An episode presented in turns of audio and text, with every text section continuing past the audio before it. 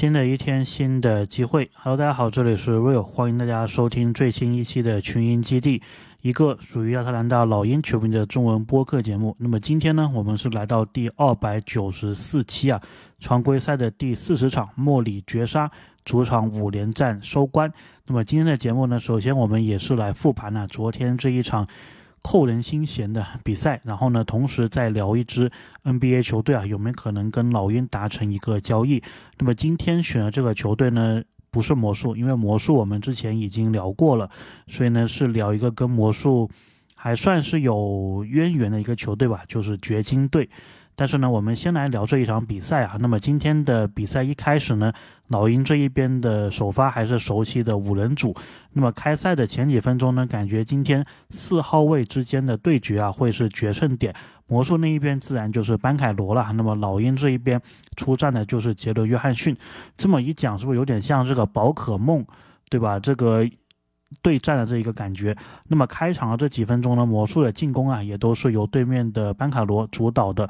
对老鹰比较好的消息呢，是今天魔术开场的三分球啊，并不是那么的准，特别是上一场投爆我们的这一个休斯坦，有两次的出手呢都没有命中。那么魔术全队啊，前四次三分也都没有投进。对老鹰比较不好的消息呢，是特雷杨今天一上来啊，就有两次的失误，而且有一定受伤的迹象。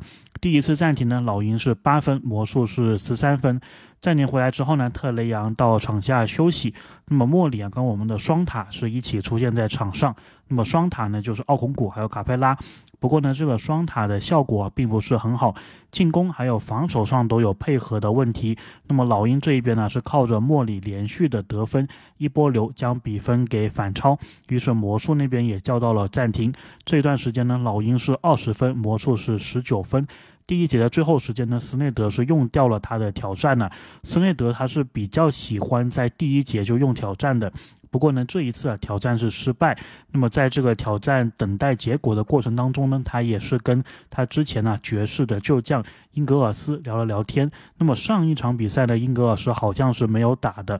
然后回来之后呢，老鹰这一边奥孔古连续的吃饼啊。不过呢，对面的小卡特也是有点开小高达了，他是连续的两个三分球回应。那么第一节结束呢，老鹰跟魔术打平了，都是二十六分。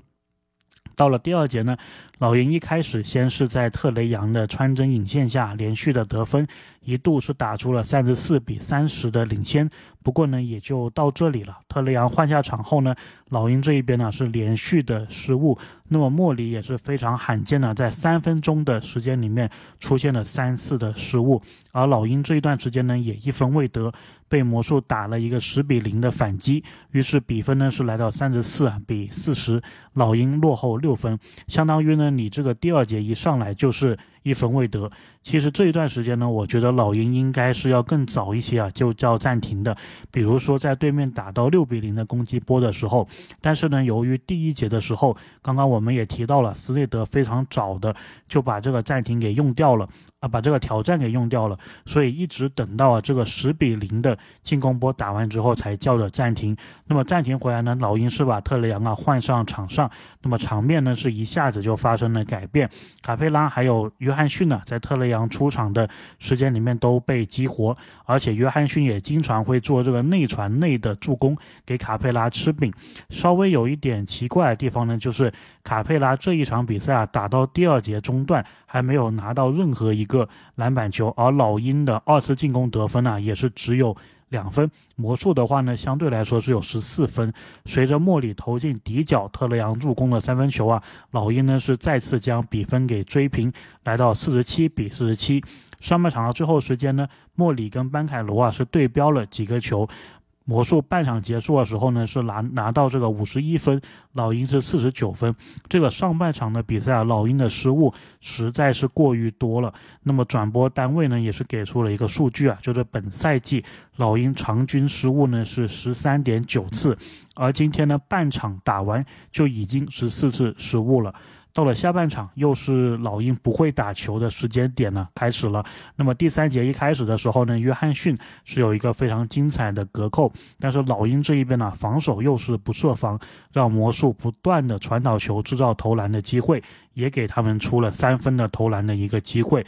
那么这段时间呢，萨格斯啊是把握住机会，连续进了两个三分球。虽然老鹰这一边呢，由特雷杨还有约翰逊两个比较有难度的三分呢，勉强是把这个比分给追进，但是无奈啊，本场比赛老鹰的失误实在是太多了。这几分钟的时间呢，又贡献了两个还是三个的失误。于是魔术这一边呢，就借着你的失误，对吧？我们广东话有一句叫做。趁你病拿你命啊，就是趁你打得不好的时候，赶紧就是得分，所以他们又是打出了一波流畅的进攻。那么分差呢是来到了七分啊，老鹰六十一分，魔术六十八分。第三节的中段呢是莫里带队，那么老鹰呢依旧是跟莫里啊搭配这个双塔的阵容。不过呢这一段时间的效果啊，比起上一段时间这一个阵容打的是要好一些了。那么博格丹呢也是有连续的五分呢，一个三分，还有一个上篮，帮我们短暂的反超比分。但是老鹰呢依旧是存在失误的问题，目前呢已经是十九个失误了。感觉啊，是冲着步行者的这个二十七个失误的赛季记录啊在努力了。同时呢，对面的小卡特这一场比赛三分球真的不错，而且之前也有传闻嘛，说魔术是想要在交易走他的。而且呢，小卡特也是乔治亚州的人，所以我觉得老鹰的管理层呢是可以考虑一下的。这边我们就不展开聊了。那么这一次暂停呢，老鹰是七十分，魔术是七十三分，我们还落后三分。第三节最后时候呢，老鹰的场上阵容啊是给出了特雷杨、博格丹、小马修斯、约翰逊还有奥孔古。那么约翰逊和奥孔古这一组活力二人组啊是非常的给力。约翰逊在进攻上，奥孔古在防守上啊都是给老鹰注入了能量。所以当时我都在想啊，说今天打到最后关键时刻、终结比赛的时候呢，一定啊要确保。这两个人，也就是约翰逊还有奥孔古是要在场上的，因为目前来看呢，他们一起出场的效果啊非常的好。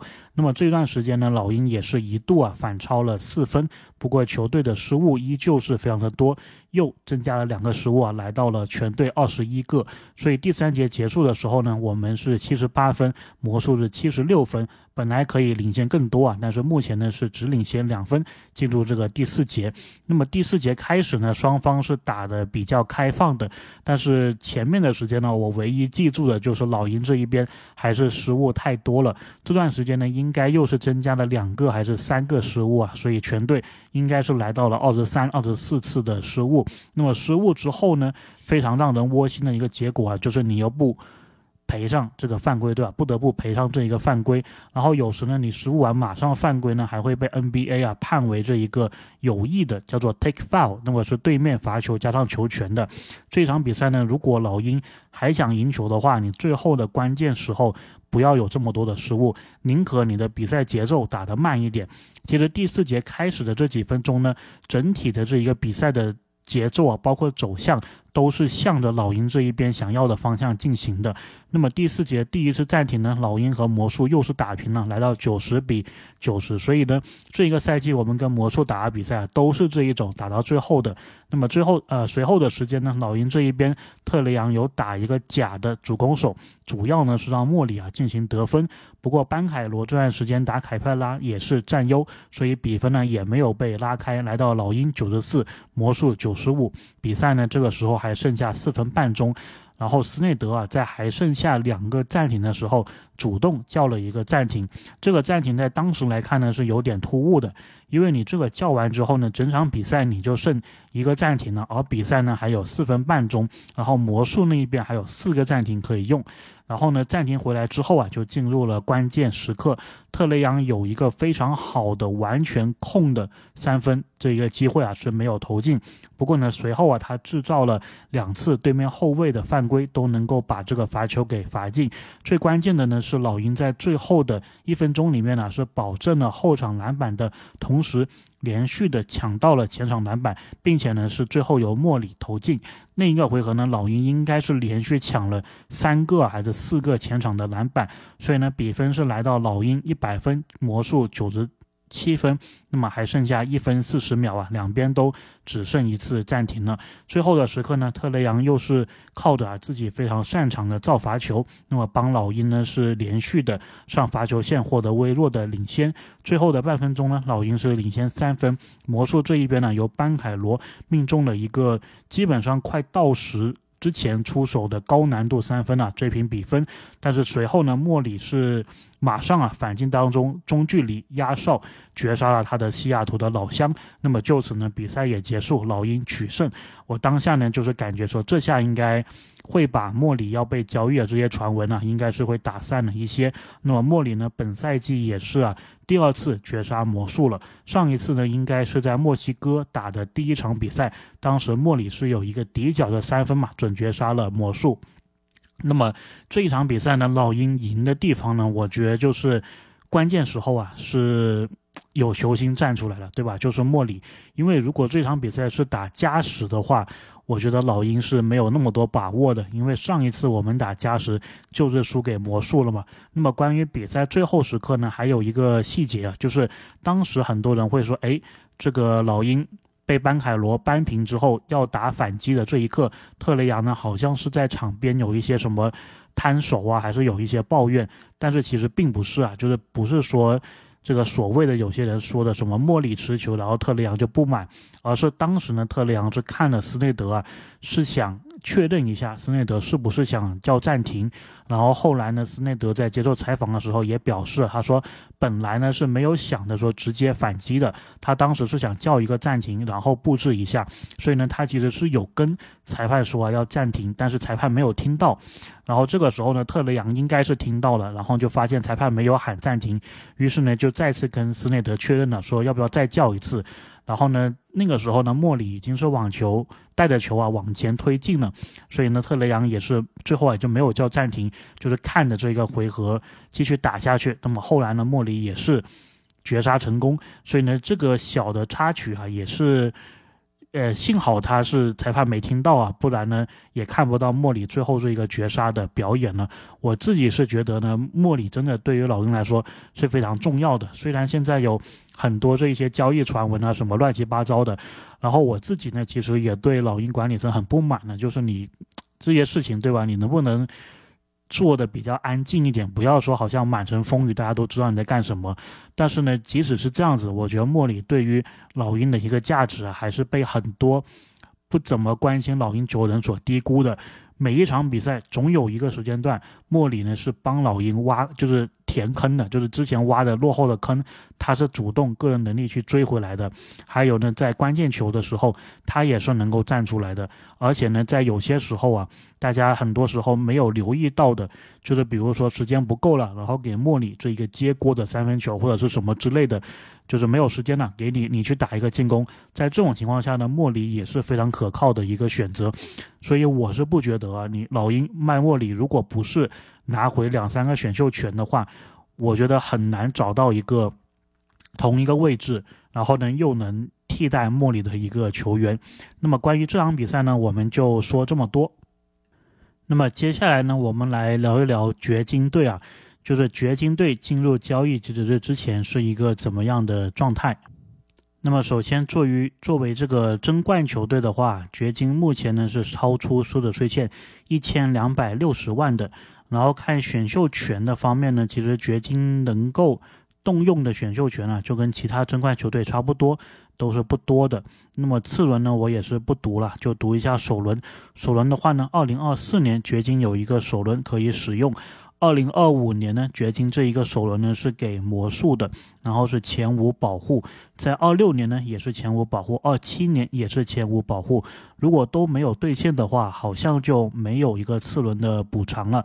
然后二零二六年的时候呢，掘金这一个首轮呢是目前来说自己拥有，但是呢因为之前魔术的那个交易嘛，所以是锁定不可用于交易的。包括二零二七年的首轮也是一样的。到了二零二八年呢，掘金有一个首轮应该是可以自己使用的。二零二九年呢，掘金这一个首轮又是送出去了，是给到雷霆前五保护。然后到了二零三零年呢，就是会转为。也是前五保护，如果都没有兑现的话呢，会变成二零三零年掘金的一个次轮。那么到了二零三零年呢，掘金目前来看也是有一个自己的首轮的，然后也是因为之前雷霆的这个交易啊是锁定不可以用于其他的交易当中，这个呢大概就是掘金的一个状况。然后呢，掘金因为二零二五年他们的首轮给了魔术嘛，所以二零二四年就是接下来的这一个选秀啊。如果掘金是要把这个首轮签用作交易的话，它只能是以首轮互换的一个形式。那么掘金的首轮互换呢，其实就是没有太多的一个意义了。那么我们再来看掘金的团队薪资啊，他们的球员薪水的一个状况。那么排第一的毫无疑问呢，就是两届的 MVP 约老师。那么他我觉得也很大概率吧，会在未未来啊会再拿两个 MVP。那么他呢是四千八百万的薪水，跟掘金应该是还有五年的合同。第二名呢，贾马里穆雷，那么控球后卫三千四百万的一个薪水，还有两年，所以感觉啊，赛季结束后应该也要差不多进行一个续约了。然后呢，就是特雷杨的这个好基友啊，麦克尔波特。那么他今年呢是三千三百万的一个合同，跟掘金应该是还有五年。接下来呢，谷爱凌的哥哥，对吧？这个阿隆戈登，他是大前锋的位置，两千两百万的合同，还有三年。然后呢是 KCP，那么 KCP 也是乔治亚州的人呐，他是得分后卫，一千四百万，接近一千五百万的合同，还有两年。雷吉杰克逊之前是在快船呐。控球后卫五百万的合同，那么他是跟掘金签了两年。接下来他们的大前锋啊纳吉，那么他是四百三十万的合同，然后应该是新秀合同结束之后啊，跟掘金签了一个比较大的合同，所以应该是四年，每年八百万的样子吧。接下来呢，他们的布劳恩呢，这个得分后卫，那么我这个赛季其实也看了几场掘金的球啊，就是一个这个布劳恩还有。待会要聊到这个斯特劳瑟，这两个人感觉是非常好用的球员。那么布劳恩呢，他是三百万的合同啊，还有三年的样子。再往后呢，就是掘金的小水花，另外一位斯特劳瑟。那么呢，他是小前锋的位置啊，两百四十万的合同，应该是刚刚开始新秀合同。再往后呢，一个叫做沃特森。然后他是得分后卫啊，两百三十万的合同，应该也是新秀合同，还有三年。还有这个坎康查尔，对吧？大前锋。两百二十万的合同，还有两年。后面呢，就是我们的之前老鹰的这一个旧将啊，贾斯汀·霍勒迪，大霍勒迪，得分后卫。那么他是跟掘金签了一个底薪啊，占工资貌似两百万。包括后面的小乔丹，然后还有两名呢，应该是不怎么出场的这一个球员。所以掘金大概的一个情况就是这样子。我想了想啊，其实老鹰跟掘金之间呢，感觉是。做不成什么大的交易的，就是这个状况呢，跟雄鹿的那个状况是有点像的。就是掘金如果是要跟老鹰做交易的话，大概率啊，就是他从你这里进货，对吧？那么我能想到的比较好的一个资产，可能掘金球迷也想过的，就这博格丹。就是博格丹过去，然后跟约老师一起打这个兄弟篮球嘛，对吧？塞尔维亚国家队的队友，然后去帮约老师再夺冠啊，或者怎么样的，这一个呢，其实感觉是可以的。但是呢，掘金呢又拿不出什么对老鹰来说很有帮助的一个筹码。那么老鹰这一边呢，其实还有个萨迪克贝，还有一个 AJ 格里芬。萨迪克贝的情况呢，我们在掘金那期，呃，在那个雄鹿那期应该也有提过嘛，就是有可能老鹰是续约不成功，萨迪克贝或者说他这个薪资太高了，所以呢是要给一个像掘金这一种，像雄鹿这一种可以争冠的，然后他也是有钱啊去续萨迪克贝的这么一个情况。但是呢，像这样子的争冠球队呢，他们自己又能开发出非常好用的这一个角色球员，对吧？比如说我刚刚细说的，就是这一个布劳恩还有斯特劳斯的掘金小水花组合。所以呢，我感觉萨迪克贝对于掘金的需求，就是掘金啊，对于萨迪克贝的需求好像也不是那么高。那么再看一看我们这边还有 AJ 格里芬，那么掘金好像也不是很需要。对吧？当然呢，我觉得因为特雷杨跟迈克尔波特啊是一个好基友的一个存在，所以你说未来的某一天，当然不是说现在，就是未来的某一天，如果到时老鹰是想要这个迈克尔波特，然后打这种兄弟篮球的话呢，那个时候有没有可能有交易？因为迈克尔伯特这一个合同啊，目前来看呢，掘金应该是把它当成一个核心培养的，但是未来呢是不好说。所以呢，如果就迈克尔伯特，老鹰这边如果出一个亨特，再出一个博格丹的话，不知道会怎么样啊？当然，我这里完全就是凭空在这里乱讲了了，因为呢，我觉得老鹰这一个时间点应该是不会干这一种交易，而且掘金这个时间点呢，应该也不是会卖波特的，因为波特呢，据我看的几场掘金的球啊，还是对掘金非常有帮助、有贡献的一个球员，所以呢，这一个就是我也不知道聊什么了，因为我感觉这两个队之间做交易的可能性确实非常的少，所以呢，就相当于是。聊一些啊，就是我感觉可能到了未来之后会发生的一些交易。那么其中最有可能的，我觉得就是迈克尔伯克有没有可能会想跟特雷杨啊一起打兄弟篮球？当然反过来是有可能的，对吧？比如说特雷杨过去掘金或者过去什么队也是有可能的。不过呢，这些都是很久以后的事情了。所以呢，掘金这一期呢，我们就大概聊这么多吧。那么讲到这个掘金啊，那么最近也是有一个。消息嘛，就是勇士队塞尔维亚国家队的，应该也是约老师的国家队的教练嘛，就是勇士的助教。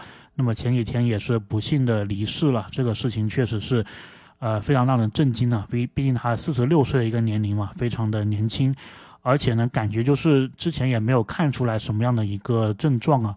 那么博格丹呢？其实谈到这件事的时候，就在我们昨天赢了魔术之后，他也有讲到说他昨天整个人就是处于一个很崩溃的一个状况，然后呢，甚至呢一度都是打不了球的。但他知道，就是如果他因为这个教练的离世不打球的话呢，那个教练呢在天堂上肯定是饶不了他的，因为呢他们对于这个比赛啊，对于这个球员的。可以说这个敬业啊是非常有执着、非常有讲究的，所以呢，博格丹也是有表达这一个事情。那么老鹰跟掘金呢，其实我感觉未来啊是有机会成为基友的，或者说现在已经是了，因为其实这两个队基本上是一年就碰两次嘛，而且呢，每次老鹰碰掘金呢，我们也没有什么赢球的把握，所以呢，对于我们来说啊，有时看约老师，然后呢，掘金球迷可能看博格丹，哎，感觉就是。呃，怎么说呢？就有点像他们彼此看彼此的一个感觉吧，就是都是塞尔维亚人，对吧？然后呢，都是好兄弟，然后大家一个在东边，一个在西边，然后偶尔能够打打球，看看对方打球，哎，然后看到老熟人过上去打个招呼之类的，就我感觉这个是一个挺融洽、挺挺和好的这么一个氛围。然后我觉得掘金的这个球迷群体啊，也。不像那些很多很大流量的球队嘛，就是有时会，就是有发一些很莫名其妙的一个帖子，所以呢，呃，我是觉得这两个队之间啊，感觉还是以后可以好好再发展一下的。当然，就商言商啊，就交易的这一个层面来说呢，感觉这个赛季啊，好像是没有太多的一个可能。OK，那么这一期节目呢，我们就聊这么多啊。在我这个录音结束的此刻，NBA 也是刚刚宣布了这个全明星第三阶段的一个票选情况，所以呢，下一期呢，我们就会聊这个话题，然后同时呢，再聊一支另外的 NBA 的球队有没有可能跟老鹰做一笔交易。OK，这里是 Real，感谢大家收听我们第两百九十四期的群英基地，那么我们就两百九十五期再见。